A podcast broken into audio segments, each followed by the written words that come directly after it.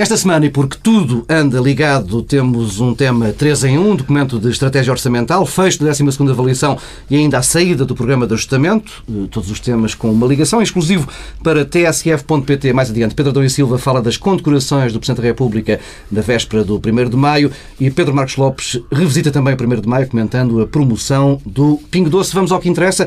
A semana ficou marcada pela apresentação do documento de estratégia orçamental, o DEO, com medidas para 2015 a 2018.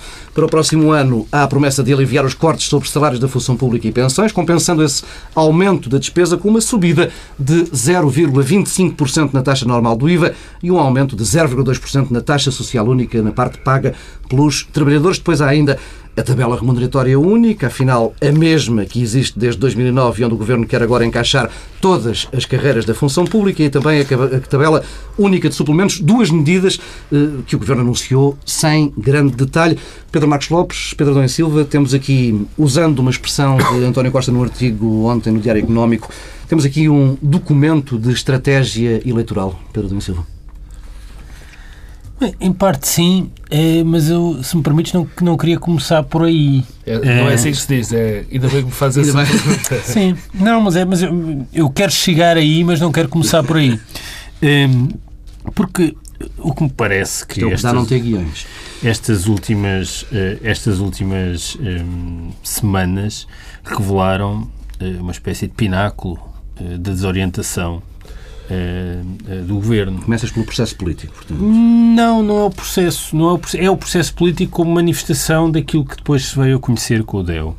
Um, o que ficou provado é que uh, o governo não tem nenhuma estratégia, uh, nem de curto, nem de médio, uh, nem de longo prazo, isso traduz, por exemplo, numa roleta russa discursiva.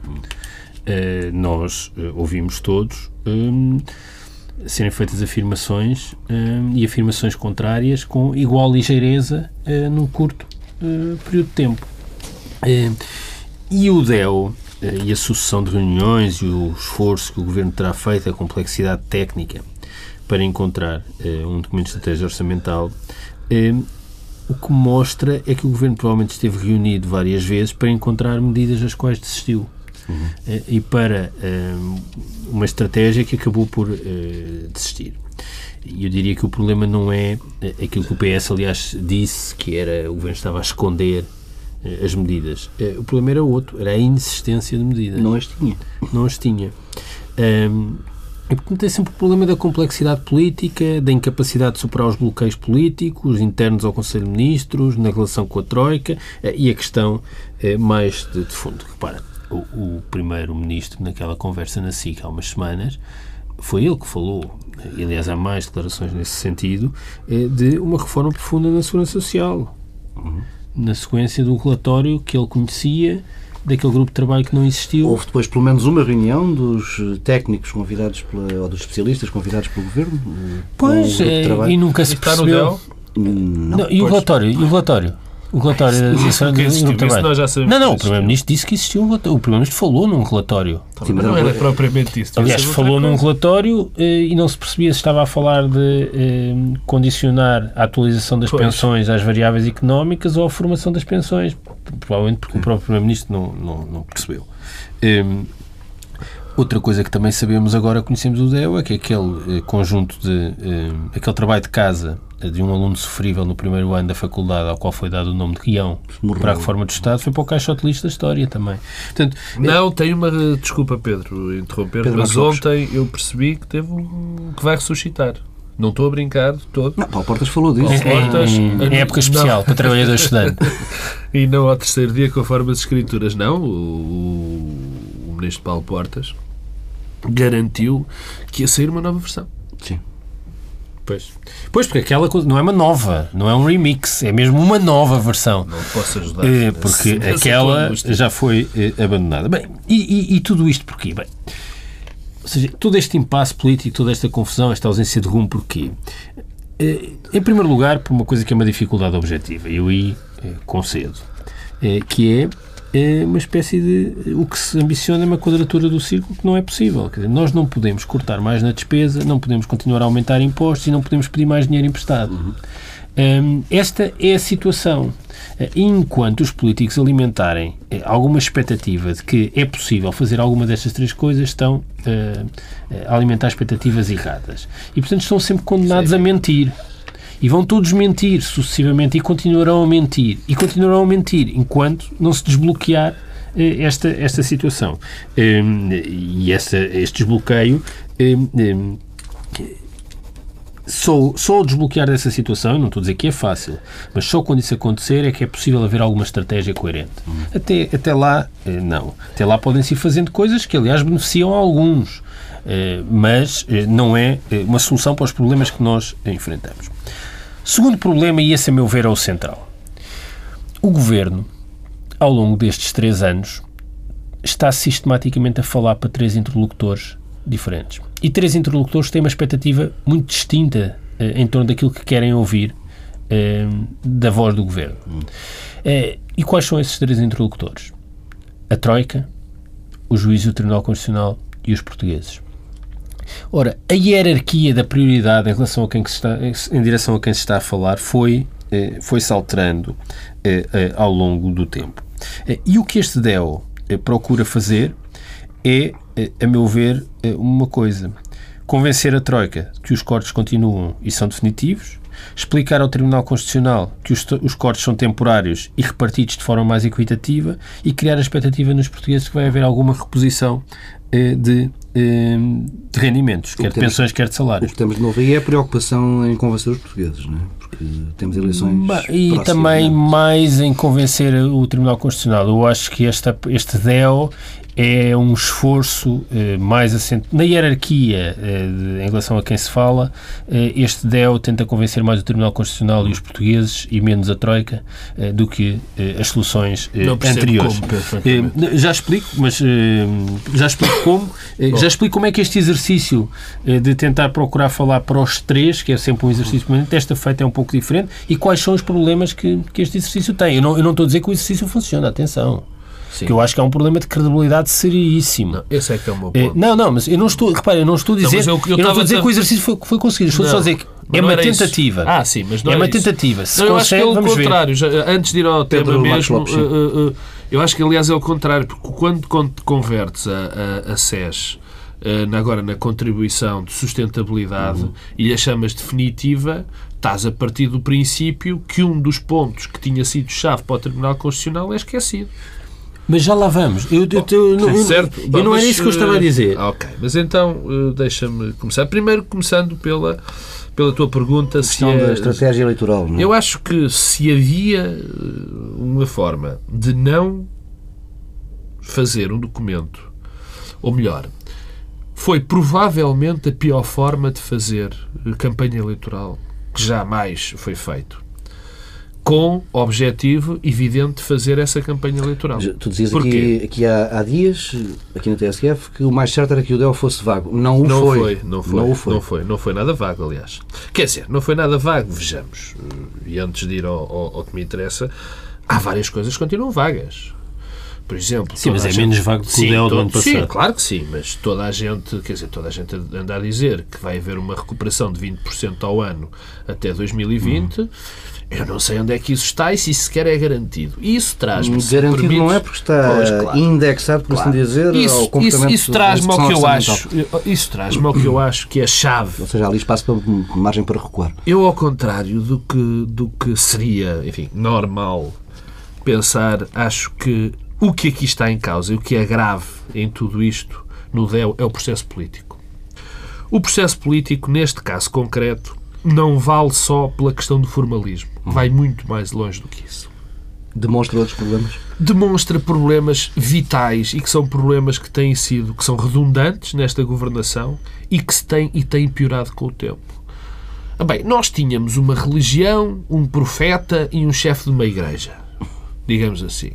A religião era o ir além da Troika, ir além do memorando, o profeta era o Dr. Vítor Gaspar e o chefe da religião era Pedro Passos Coelho. O profeta foi-se embora. O profeta eh, deixou de acreditar na religião e deixou de acreditar no chefe da igreja.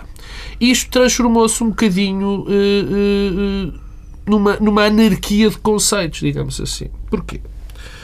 Porque o que nós vemos esta semana, ou nestes 15 dias, foi de tal maneira grave no que diz respeito ao comportamento institucional, institucional dos vários atores, que não pode deixar ninguém indiferente. Quer dizer, nós não podemos fingir que é indiferente o Primeiro-Ministro, há 15 dias, dizer que não são medidas que vão incidir em matéria de impostos, salários ou pensões, que a doutora Maria Luísa Albuquerque, que é Ministra das Finanças, diz que as medidas duradouras não implicam sacrifícios adicionais. E há declarações semelhantes de Pedro Lima e de e Paulo Marques, Portas e por Marques aí fora. Guedes diz que não haverá aumento de impostos. Ora bem, isto foi há 15 dias. Mas, dir-me-ás, Pedro, se me permites... Aliás, havia declarações, quer de Pedro Lima, quer de De- Pa- de Paulo Portas, dizendo que era preciso Diz. diminuir a carga fiscal. Sim, mas isso só em relação eh, às evidentes e grosseiras eh, contradições, eu também devo dizer que me parece que chegamos a uma fase em que eh, perdemos muito tempo a comentar eh, essa verdadeira miséria eh, intelectual, política e de caráter eh, já é eh, em si uma perda de tempo. Todos já percebemos, toda a gente já percebeu. Pois eu acho que não. Sabes porque é que eu acho que não? Porque um é aqui, é aqui, é aqui nesse ponto. É não, exato- mas isso é outra coisa. Eu É exatamente nesse ponto. Há cá duas coisas que são fundamentais quando se fala nesse processo político. O primeiro é a evidência da falta de estratégia e de rumo. Esse fica logo demonstrado. E o segundo é de um desprezo institucional brutal. Mas a questão. Quer dizer, porque eu eu ouvi, deixa, oh Paulo, deixa-me só, eu ouvi esta semana alguém dizer, e francamente não me recordo quem foi, francamente, dizer, bom, não nos vamos pegar ao método, vamos olhar só para as medidas. Eu percebo a lógica. Eu percebo a lógica porque se nós vamos pensar no que o Primeiro-Ministro ou que o Governo vai dizendo, quer dizer, ficamos completamente perdidos. Eu assisti a, uma, à, à- à tal conversa na, na SIC entre o José Gomes Ferreira e o, e o- e o Pedro Passos Coelho, onde o Pedro Passos Coelho se contradisse várias vezes na mesma entrevista. Portanto, há aqui uma neblina de contradições que é terrível. E sabes qual é o drama disto e para atalhar? O drama disto, eu acho que isto é pior do que as próprias medidas, francamente. Muito pior. Porque isto descredibiliza completamente o sistema. Mas essa a minha questão para o. Para, o- para, o- Percebes? É que eu, que estava a acabo, dizer eu que acabo. é normal. Sim, eh, é que isto descredibiliza o sistema. Quer dizer, há pilares fundamentais em democracia. A ligação entre os representantes e os representados. A confiança que tu tens que ter nos, no- na- nas, na- nas, nas pessoas que te governam. Quer dizer, há um mínimo. Há um mínimo. Quer dizer, e depois há outra coisa que eu acho fundamental também. Que tipo de confiança é que eu tenho, como já está provado, em que muitas destas medidas vão avante? Quantos exemplos tu queres, Paulo Tavares e Pedro Adão e Silva, de medidas que foram anunciadas? É. Queres que eu te diga duas que não vão avante? Já. O aumento do IVA e eh, o aumento da taxa social única.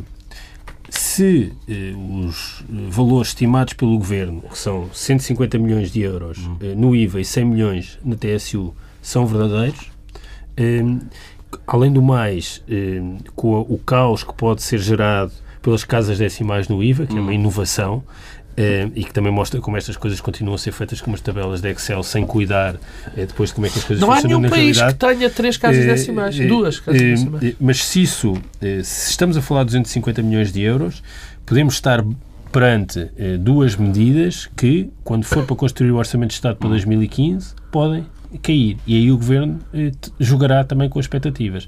E, portanto, eh, eu parece-me que também eh, isso, essa dimensão eh, surge, surge já aqui, provavelmente para protelar a gestão positiva das expectativas para eh, o Orçamento Mas de a- 2015. A questão de que falávamos há pouco, daquelas várias declarações de hum, Passos Coelho, Maria Luísa Albuquerque, dizendo que não se tocava em impostos, nem em rendimento. Hum, a questão é se não se perde aqui algo de que pode ser irrecuperável, não é? Não, não, não, não, mas não se perde só agora. Eu, eu reparo, eu, Porque, ah, isso não há Várias dúvida, pessoas tá me disseram durante a semana que, epá, tal como, como o Pedro dizia, epá, isso já não conta, quer dizer, já não. é quando eu há pouco dizia, bom, não vale a pena perdermos muito tempo a, a- a sublinhar e enfatizar as contradições e a incoerência discursiva e a, a flexibilidade discursiva eh, e o Primeiro-Ministro que diz tudo e o seu contrário num curtíssimo es- espaço de tempo. Repara, eh, este Primeiro-Ministro disse eh, aquela frase, de facto, há pouco tempo, que o Governo não está a trabalhar em medidas que incidam em matéria de impostos, salário ou pensões. Isto não foi... Foi este Primeiro-Ministro há 15 dias. Eh, Estes anos todos eh, houve uma eh, ofensiva contra os pensionistas e agora no, 20, no 1 de maio, o Primeiro-Ministro disse: Bom, não, temos de repor os, as pensões, porque os pensionistas têm uma grande propensão ao consumo. Ou seja, agora já favorece a economia. Isto é uma coisa de facto que, que é difícil de. É, quer dizer, o, o, o, que tu nos estás a pedir é um exercício muito difícil. Que é eh, identificar aqui alguma racionalidade, quer dizer, eh, tomar como bom eh, quem fala assim. Eh, não, não, eh, sinceramente, eu, eu já não dou para esse pedido, para esse peditório. Agora, a questão é, este DEO e o que é que procura fazer? Eu acho que procura fazer uma coisa diferente dos exercícios anteriores. É eficaz. Tem um seríssimo problema de credibilidade e de efeito psicológico. É que isto surgiu, aos olhos das pessoas, como um aumento de impostos. Um aumento de impostos de alguém que tinha dito que não ia aumentar impostos. Um aumento dos custos do fator de trabalho de alguém que tinha dito que não havia qualquer eh, pressão. Ia desonerar, eh, para utilizar a expressão, eh, as pensões e os salários. Ora, a credibilidade é um valor que, quando se perde, Okay. Não, se, não se recupera. Com facilidade. É? E, portanto, nós estamos aqui perante uma perda de credibilidade. E essa perda de credibilidade contamina este exercício. Ao mesmo tempo que há um efeito psicológico, que é a ideia de que os impostos estão a aumentar. Pois o Primeiro-Ministro disse que não estavam a aumentar, mas está. Tudo, tudo, não, não... não, essa é. é oh Pedro, desculpa. Eu, eu, também não, eu também não percebo. Ah, eu lembro-me. Eu lembro-me. De maio de 2010 ter elogiado o atual Primeiro-Ministro por ele ter feito por ele ter feito o seguinte. Vocês lembram-se do PEC 3? Talvez foi com o PEC 3. O, o, o então líder, o então, li, exatamente, o então líder do PSD, Passos Coelho, disse que não ia apoiar uma medida que subisse os impostos e depois autorizou-a, digamos assim, votou a favor, disse ao grupo parlamentar para votar a favor. E em algo que eu elogiei aqui, disse: Bom, peço desculpa, a todos os cidadãos. Eu acho que realmente mudei de opinião. Acho que isto é melhor para os portugueses. Havia, pode-se dizer se isto politicamente é mau, se politicamente é bom, se terá mau. Mas eu acho uma postura normal, honesta. Há pelo menos uma justificação. O que eu acho inacreditável, que às vezes até penso que há um replicante que substituiu, porque quer dizer, como é que é possível, em frente aos trabalhadores sociais-democratas, o Primeiro-Ministro dizer não, não houve aumento de impostos. Não, diz que aumentar o IVA e a TSU é uma decisão amiga da economia eh, é melhor aumentar impostos que cortar pensões e que os pensionistas têm uma propensão ao consumo muito elevada. Guerra é paz. E há 17... E Guerra é paz. E é uma inversão assim, muito pois. grande no discurso do Governo. Não, quer dizer, é, um, é uma viragem. Eu, eu, eu, Guerra é paz. Eu, eu, desculpa, Pedro, eu ah, eh, acabei por não responder à pergunta quando tu me perguntaste se isso era uma estratégia eleitoral, Sim. como dizia o António Costa no editorial do, Sim, do Teatro Económico. Claro que não. Claro que não. Ah, mas eu acho que é. E é que é a O PSD e o CDS não estão a tentar eh, recuperar oh, fatias do eleitorado que tinham alienado. Paulo, uma coisa é tu teres uma intenção. Outra coisa é fazeres o gesto. E a terceira coisa é se isso resulta ou não. Quer dizer, são três coisas distintas. Aqui há uma intenção, há alguns gestos, mas eu acho que isto não resulta. E não resulta por aquilo que eu ia dizer que o Pedro agora resumiu e bem. Porque se quebrou um laço de confiança.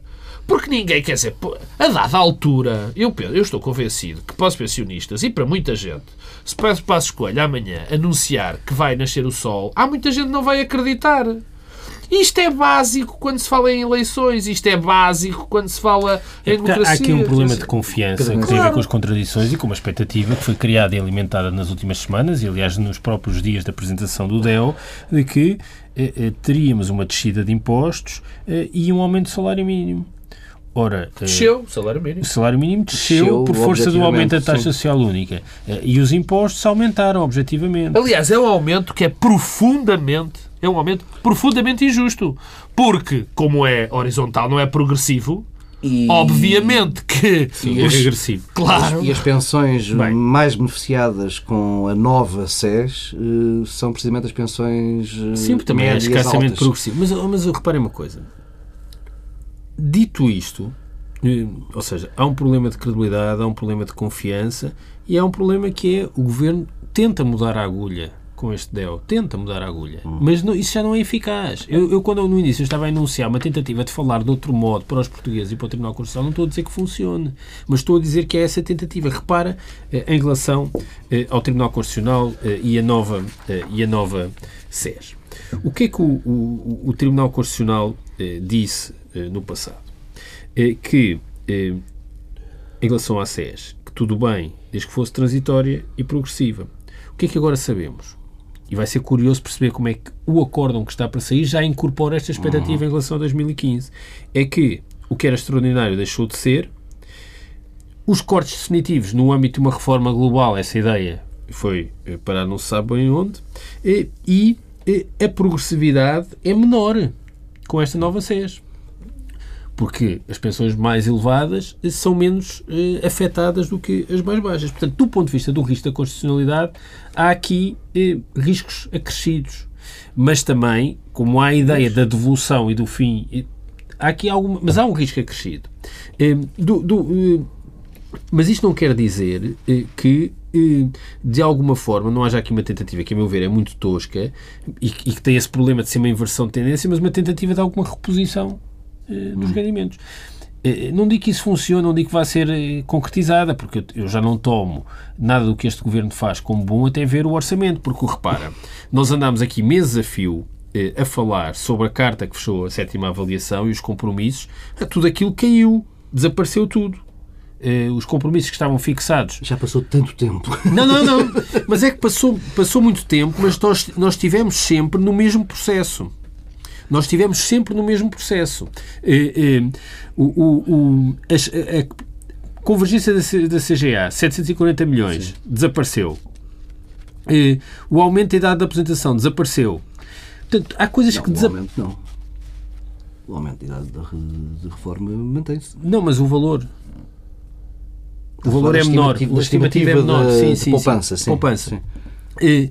mas, portanto, aquilo que era a lógica desapareceu. Mas há uma outra lógica que desapareceu. É que quando eh, há três semanas ou há 15 dias nos foi dito que os cortes não iam incidir eh, sobre salários, eh, nem pensões, mais, nem eram, impostos. E eram 1.400 Era isso que eu ia dizer. é porque que ia, era agora que chegavam os consumos intermédios. E o que é que se percebeu? Percebeu-se que não foi possível fazer uma repartição dos cortes entre ministérios.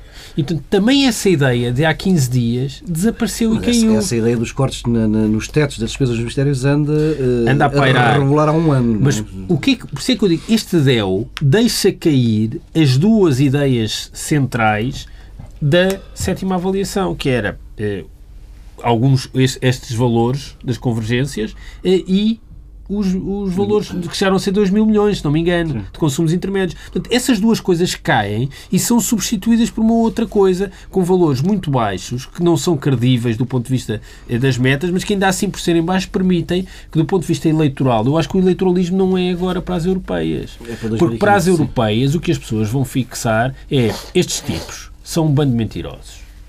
Porque disseram que não iam aumentar impostos e aumentaram e disseram que não iam uh, honorar os salários e as pensões e afinal a TSU um, eh, hum. aumenta.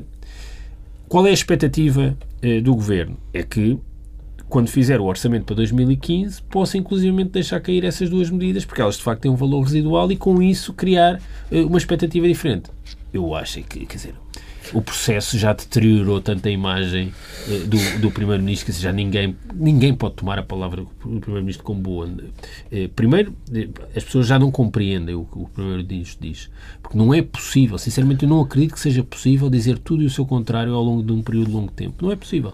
E, e, e, e ninguém nunca vai acreditar. E, portanto, as expectativas terão escassa tradução material e, tendo escassa tradução material, as pessoas não vão acreditar. Há aqui, sabes Pedro, que há aqui Marcos Lopes. Sabes que há aqui algo de, de interessante. Eu já disse, e volto a dizer, sou preciso, que eu não acredito nem por um milímetro que esta súbita mudança de estratégia, aparente eh, mudança de estratégia, resulte uh, uh, em dividendos eleitorais. Não acredito por um segundo que seja. Mas há aqui uma vontade que isso aconteça. E ao contrário do que diz o Pedro Nuno e Silva, eu acho que isso é para já os efeitos que se querem obter são imediatos. Porque eh, penso que há alguma situação de muito receio dentro do governo sobre os resultados das, das, das europeias. Eh, julgo saber que há muita preocupação eh, eh sobre, uma, um, sobre um eventual, coisa que eu não acredito, quero que fique perfeitamente claro. Eu não acredito que o Governo vá ter um cataclismo uh, brutal nestas, nestas eleições. Eu, por acaso, agora acredito. Eu não, não acredito porque tem um eleito, há um eleitorado fixo que, que, é muito fiel e, e, vai ajudar, quer dizer, e a abstenção, a abstenção irá ser tanta que vai dar alguma repercussão, portanto esses vão, vão ter algum significado, mas, mas, não me parece que a minha leitura seja a leitura do, do PSD e do CDS. Eu acho que estão, que o PSD e o CDS, a Aliança Portugal, estão serissimamente preocupados com, com, a, com, a, com, com os resultados, com, as, com, os estudos que têm da opinião do, do, para as europeias. Porque, oh, evidentemente, que estas eleições, evidentemente, enfim, que estas eleições não vão ter uh, grandes consequências, uh, porque o Primeiro-Ministro já o disse, seja qual for o resultado, não, não vamos ter outra leitura que não seja europeia, mas, não mas terão, convenhamos. Não terão como efeito uma alteração de comportamento do parceiro de, de coligação? Não, eu, não, o eu, eu lamento, mas o parceiro de coligação, digamos, Inês é morta. Quer dizer, Inês é morta. há uma coisa que nós podemos dizer isto com o Vítor Gaspar, não era possível. Isto não era possível. Não, isto não era possível com o Vítor Gaspar. Dizer, o que mostra, aliás, que... Eh, Bem, o que eu não sei o que seria melhor, mas isso é outro assunto. Mas deixa-me só acabar o raciocínio em relação às europeias. Pode haver uma convulsão grande, mas eu acho que não é propriamente dentro da coligação. Acho que, acho que o CDS está completamente, enfim, encarcerado, quaisquer que sejam estes números circenses, que são que também, eu, que também é bom lembrá-los, apesar de serem demasiado lamentáveis, é bom lembrar que há 15 dias, e nós não tivemos programa, porque a semana passada, no fundo, foi um programa diferente, foi um programa sobre 25 de Abril, nós há 15 dias tivemos um episódio que foi verdadeiramente lamentável e que saiu quase incólume na, na comunicação, não é? Que foi um, um ministro, um ministro, fonte identificada, que disse que o primeiro-ministro tinha cometido infelicidades verbais várias uhum. e o primeiro-ministro, segunda-feira, passado dois dias, fala em submarinos. Quer dizer, e isto passa-se com como se nada e, fosse. E as infelicidades verbais várias tinham todas a ver com questões da segurança social Sim. e das pensões. Como se nada fosse. Quer dizer, isto passou como se nada fosse. Isto é gravíssimo, não é? Quer dizer, mas aí não. Sim, mas já, já mas temos uma taxa, uma, uma tolerância. Não é, mas eu, eu, não a quero dar. Eu não a quero na mesma, repara, na mesma altura em que vem uma descrição detalhada, como até aí não tinha ocorrido, de todo o processo da alegada reforma Sim. estrutural da segurança social. Portanto, Exatamente. Mas deixa-me acabar em relação ao. Mas há um efeito dentro que pode existir, dentro do, do, do PSD. Não grave, mas pelo menos, enfim, com problemas que já se vão sentindo, se houver um resultado muito mau. Quer dizer, vamos lá ver, se o PSD sair destas eleições com 5 deputados ou 4 deputados, quer dizer, Sim, Isto é um cataclismo brutal. Esse cenário não está. Então, mas cinco, mas eu, deputados, mas dizer... cinco deputados não é um cenário que eu afasto completamente. É não. não, cinco deputados é uma coisa que eu não afasto. Isso pode não esperavas num cataclismo? Não, não. Mas cinco deputados pode acontecer. Isso é um cataclismo. Sim, mas eu, o que eu digo é que eu que não percebeste o que eu disse. O que eu digo é eu não acredito nesse não, cataclismo. Passaram, passaram 15 dias, passaram 5 minutos, ainda assim. Vocês não, não se aproveitem. ter uma exigência com o Primeiro-Ministro, depois não, não se aproveitem. Não se aproveitem colegas de debate. Não se aproveitem. Tu começaste a dizer que não esperavas do cataclismo e acabas vocês, a falar em cinco Não, vocês não perceberam o que eu disse. Vocês não... Vocês... Nem o Pedro Passos Coelho consegue. Não, vocês estavam distraídos porque estavam, coitados, sensibilizados com a minha gripe, que é notória. O que eu disse foi isto. Eu não acredito que isso aconteça. Mas pode ser um cataclismo dentro da coligação se isso acontecer. Porque eu acho que o PSD neste momento está com muito receio não que, que isto aconteça. Pode acontecer. Não, para ele, não é isso. Vocês não percebem. Eles, eu estou convencido que o PSD e o CDS estão convencidos que isso pode acontecer, que há um risco disso. Eu acho que não. E isso terá consequências. Mas então, é riscos. Riscos Sim. políticos. Eu, eh, tendo em conta tudo o que tem acontecido, um, e até este processo de elaboração do DEO uh, e, e, e, de alguma forma este processo de elaboração do DEO uh, ajuda uh, o Orçamento de Estado para 2015 porque nos aproxima mais do orçamento, coisa que não aconteceu, por exemplo, no ano passado, mas tudo isso me convence cada vez mais que nós temos um problema seríssimo e um risco seríssimo político que é eh, o próprio calendário. Ui, sem dúvida. Eh, e sem que dúvida. Eh, cada dia que passa que se torna mais claro que as eleições legislativas não podem ser depois do verão de 2015. É um, um sério problema para, para o país, porque nós temos uma eleição legislativa com um cenário eleitoral incerto, em que eu não vejo possibilidade de nenhum dos blocos. Em cima do debate orçamental. É, é isso que eu dizer. É que nenhum dos blocos sair vitorioso. Setembro, não é? É, fim de setembro, outubro, nós vamos ter dificuldades para formar um governo Sim. que vai ter de fazer um orçamento difícil e com um Presidente da República em fim de mandato e, portanto, diminuído politicamente. Ou seja, o Presidente da República não vai poder funcionar como um moderador e como alguém e com que campanha presidencial e com, rua e com vários candidatos presidenciais, naturalmente, como ainda é na primeira volta, vários dentro de cada campo político, o que a marcação entre eles vai também obrigar a precipitar Sim. da crise política. Portanto, a conjugação disto é uma tempestade perfeita política. Mas há eu acho que separar, objetivos, Pedro. E eu acho que separar eh, as legislativas, distanciar as legislativas das presidenciais e as legislativas da elaboração do Orçamento de Estado para 2016 é, é mesmo uma questão, uma questão é que deve se ser... há ou não sensibilidade em Belém para esse, para esse problema. Sabes o que é que eu acho? Eu acho que há. Porque de, de, aquele processo tosco que o Presidente da República iniciou o ano passado... Não foi tão tosco, vendo agora. Não, foi tosco agora. na forma, foi tosco. Mas teve sempre um implícito que era este e eu não sei até que ponto não tinha sido melhor incluir eh, esta variável eh, no, no, argumento. O processo é tosco porque não tinha nenhuma eh, punição. Portanto, os atores não tinham nenhum incentivo a negociar porque não eram punidos. mas esta variável tinha sido importante revelar. há uma questão, a necessidade não era só a saída do programa que eh, abria uma nova fase e, portanto, precisava, se calhar, de, um, de começar de novo, eh, como também a própria questão do calendário. A questão do calendário é um risco político efetivo sobre a situação portuguesa. Dizer, imaginemos eh, o que é uma eleição com o PS com maioria relativa, eh, o PSD perde, a situação interna do PSD fica complicada, o Presidente já não tem grande força, eh, é preciso fazer um governo de coligação, mas não há parceiros, eh, e isto chama-se, isto pode bem chamar-se segundo resgate. Sim, mas aí o problema é que eu, isto estou convencido. Eu, eu, eu, enfim, é, é, para mim é absolutamente evidente, acho que qualquer pessoa que olhe para o calendário percebe qual é o drama. E há uma parte que, que Pedro não, não, não salientou, mas que estava implícita, que é a seguinte vai haver um processo eleitoral interno, ou se calhar dois, ou Sim, três. Dentro até, do, não, é? do, partido. Não, é isso que eu estava a dizer. Isso, isso, quando eu dizer que não há interlocutores é porque quem perde fica É um sem... drama, é um drama. E, aqui outro... Já foi assim em 2009. Mas não há incentivo para o, o, o PSD. Sim o governo aceitar antecipação, nem provavelmente para o, o PS, uh, e há um incentivo maior em o PS querer o, o, o mais tarde possível. Por um motivo muito simples, porque o interlocutor do PSD há de sempre ser um interlocutor fraco, hum, nesse caso sim. concreto.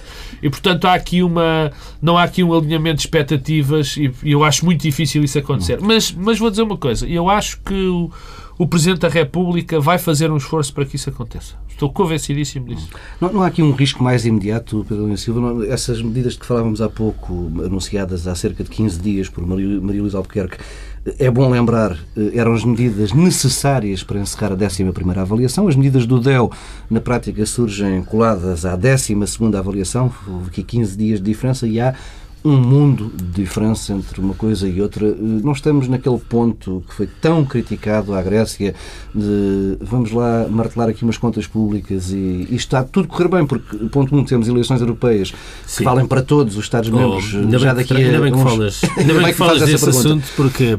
Isto eu, não pode correr mal daqui a um mês e meio, dois meses. Eh, eu, ainda bem que me falas disso, porque, sinceramente, quando se fala do eleitoralismo, eu acho que o eleitoralismo até tem menos a ver com a situação eh, de Portugal e tem mais a ver com a, a Europa a, a querer a construir casos de sucesso uhum. a todo o custo e construir é mesmo construir artificialmente.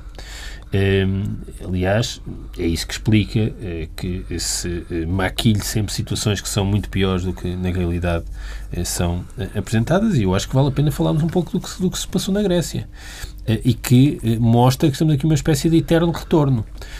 esta crise começou é quando se descobriu que o governo eh, grego, eh, em 2010, eh, descobriu que as contas, o novo governo grego, que o anterior tinha martelado as contas e que o déficit era de 15 qualquer coisa por cento o verdadeiro déficit. Descobriu-se mais tarde que essas martela, essa marteladela foi dada com, com conhecimento técnico. Era isso, era isso que eu ia dizer. Era exatamente isso que eu ia dizer.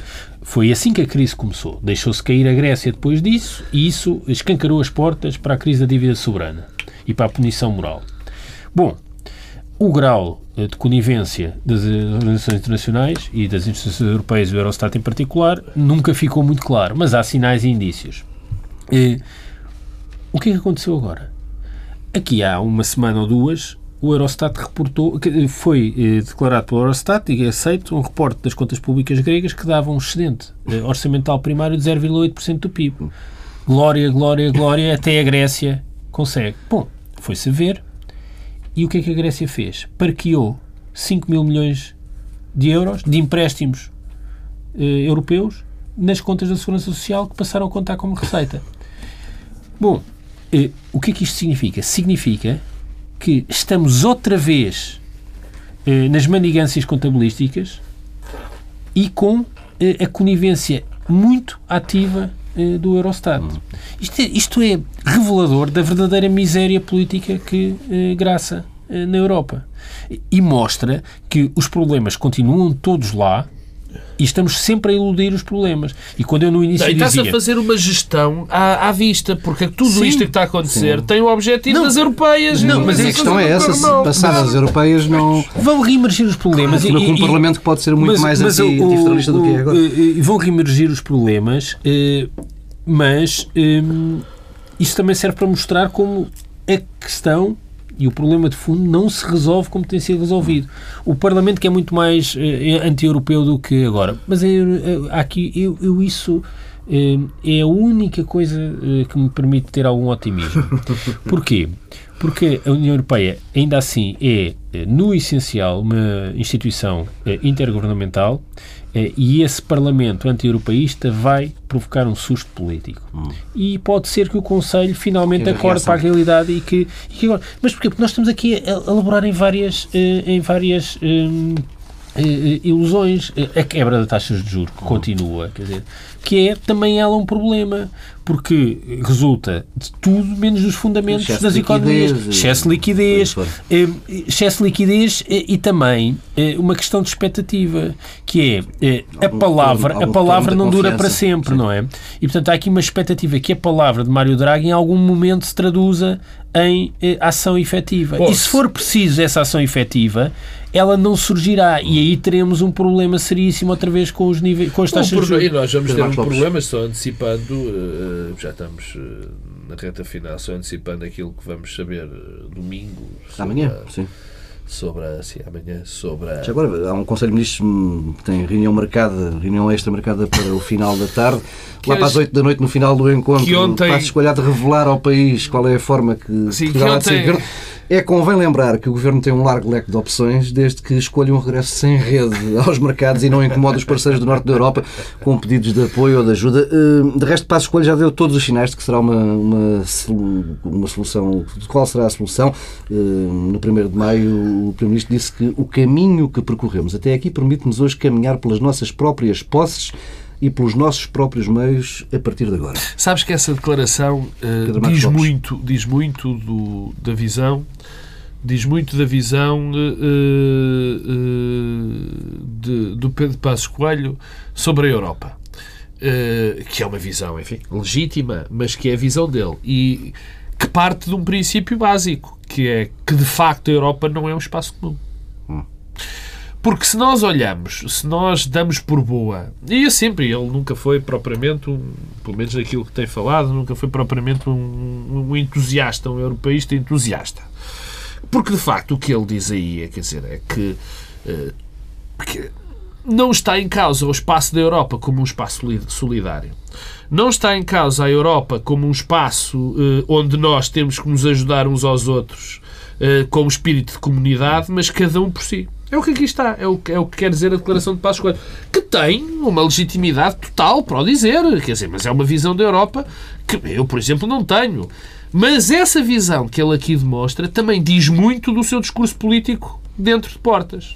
Porque o discurso político que, diz, que dá dentro de portas é o discurso que diz todas as culpas são nossas, todos os problemas são nossos, nós temos que os resolver. E isso, para mim, é um erro. Deixa-me só acabar com a história, de, com, com a questão da saída, segundos, sim, com a saída limpa ou, ou, ou- suja, digamos assim. Eu ainda não sei, francamente. Confesso que ainda não percebi bem qual é a diferença. Mas há duas coisas que eu sei. Ou três, aliás. A primeira é que com o estoque de dívida de 131% do PIB, a nossa situação é periclitante em qualquer circunstância. Qualquer circunstância. Uh, cai uma, uma ponte num sítio qualquer e nós vamos ter um problema. Há um Jorge Soros desta vida, não propriamente o Jorge Soros, que decide especular com a nossa dívida e, como diria o outro também, we have a situation. E pior ainda, que foi aquilo que Pedro e Silva já teve aqui a, a, a, a falar, e que para mim é evidente também, eu acho que é evidente para toda a gente, para o Primeiro-Ministro, para o líder da oposição, para toda a gente, que é o problema. Não, não, é evidente que é questão do processo político eleitoral, do processo político eleitoral nas eleições, com, com a coincidência das eleições presidenciais e, e, e, e legislativas, com a questão da sucessão, isso pode arranjar um problema. Portanto, limpa ou suja, qualquer coisa que não garanta esses três riscos, Pedro Silva. Eu ficaria um muito, muito surpreendido se o Primeiro-Ministro disser alguma coisa que não seja uma saída sem programa cautelar. Eu julgo que isso é mau. Eh, é mau. Nós perdemos uma rede de segurança e um seguro. É, é pouco diferente em tudo o resto, porque a condicionalidade continuará eh, presente. Eh, eu julgo que o Governo vai querer utilizar isso como um trunfo político, mas o Governo é tão mau a gerir os seus próprios trunfos políticos que rapidamente desperdiçará essa, essa, esse trunfo que pode muito conjunturalmente eh, ter. Eh, devo dizer que sobre isso eh, há uma incompreensão que eu tenho já há muito tempo, que é eu nunca percebi aquela exigência que o Partido Socialista colocou sempre, que era ter uma saída limpa, porque agora, havendo, aliás, isso... isso um bego argumentativo. Não, um bego deu, é, é que é mau para o país, porque deu, um incentivo, deu o incentivo que o Governo, se calhar, ainda queria para eh, optar pela temos... saída limpa, o que é, a meu ver, objetivamente uma coisa má. Temos mesmo de fechar. Regressamos e é má na... e é um sinal do estado em que a Europa está. Regressamos na próxima semana à mesma hora e antes disso, amanhã, quando o Primeiro-Ministro falar, eu e o Pedro Marcos Lopes devemos estar eh, por aqui na TSF em antena para comunicar essa declaração de Passos Coelho ao país. Um, em exclusivo, em tsf.pt, há de continuar a conversa com o Pedro Domingos Silva a falar das condecorações do Presidente da República em véspera de 1 de maio e também com Pedro Marcos Lopes a comentar a promoção do Pingo Doce também no 1 de maio. Até para a semana. Dois temas diferentes em tsf.pt, ambos à roda do 1 de maio. Uh, Pedro Marcos Lopes, a promoção do Pingo Doce. Isto foi uma maneira de eu te convencer, dizer-lhe que ia falar da promoção do Pingo Doce, foi uma é maneira de te convencer a tu aceitares a minha, a minha proposta. Tem a ver, de facto, estou a brincar, tem a ver, de facto, com a promoção do Pingo Doce, mas tem a ver com algo que eu acho que está a passar no tecido empresarial, enfim, mais concretamente no, no, no nosso setor produtivo e na distribuição, e que é grave e que, e que, e que pode ter consequências muito danosas para, enfim, para toda a comunidade. Ora bem, como as pessoas sabem, há dois anos o Pingo Doce fez uma, uma, uma, uma ação publicitária espetacular. Uh, espetacular, é mesmo. Não, espetacular, espetacular, dando 50% de descontos em todos os seus produtos. E anteontem fez outra, uh, só fazendo 50% de desconto em 50 produtos. Viemos a saber mais tarde, já é muito falado durante, já foi falado durante muito tempo, que uh, os produtores são, em grande parte, o, as pessoas que suportam as entidades que suportam é? estas, estas, estas promoções. E a minha chamada de atenção, que é rápida, tem a ver com o seguinte. Dá uns anos esta parte, um processo que já tem cerca de, enfim, 15, 20 anos. Se está a dar um desequilíbrio profundo entre o setor produtivo e o setor de distribuição. Ou seja, a distribuição está muito. Há três ou quatro grupos provavelmente até só dois mesmo, uhum. muito grandes, e depois há uma infinidade de pequenos produtores. Mesmo os grandes produtores, as multinacionais, já têm sérias dificuldades em negociar preços, em eh, não participar em campanhas e já começam a ter as suas margens muito, muito apertadas. O que será dos pequenos produtores? Ora bem, isto tem consequências terríveis, porque vai destruindo muito do tecido produtivo. Isso traz sempre consequências muito graves. Como é que isto se resolve? Bem, resolve-se logo de uma maneira, com muito maior, muito maior uh, regulação dentro deste setor.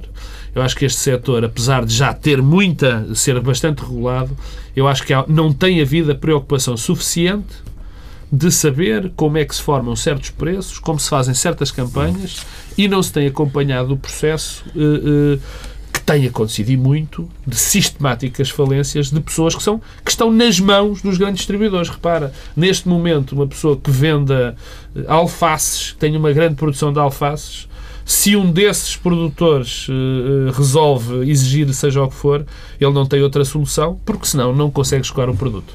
Bem, o barulho que se foi ouvindo ao longo da tua intervenção era o Pedro Din Silva a anotar algumas ideias sobre a questão. Um outro tema que marcou a semana, uh, um momento político em Belém, com Cavaco Silva a condecorar empresários na véspera do 1 de maio.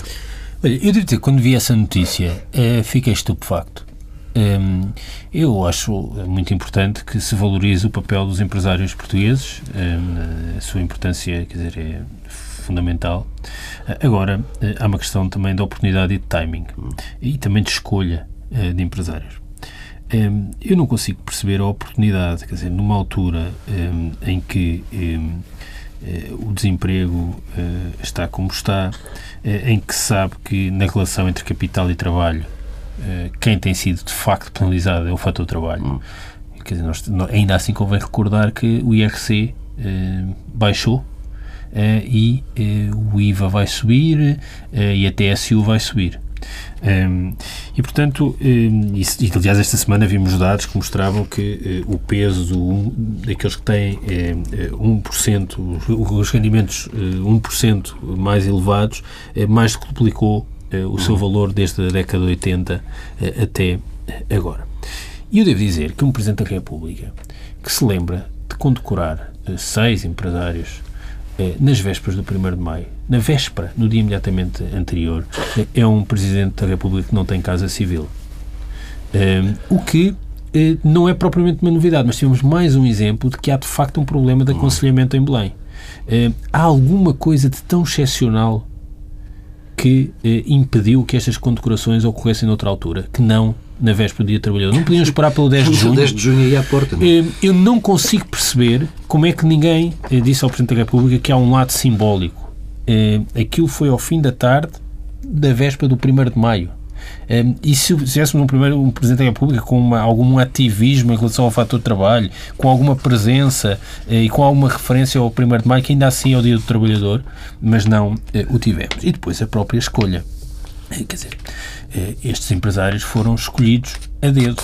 Estamos a falar de empresários que combinam todos eles, com uma exceção, que é uma espécie de flor na lapela, uma grande proximidade política eh, e na ação concreta uhum. com o Presidente da República. Diretor São de campanha. Diretor de campanha, eh, eh, ex-ministros do PSD, alguém que tinha até agora responsabilidades políticas no governo, responsabilidades no governo e que agora tem responsabilidades políticas porque é o um, mandatário, mandatário da, da, da, da, coligação de direita às uhum. eleições europeias. Portanto, isto é uma coisa do outro mundo.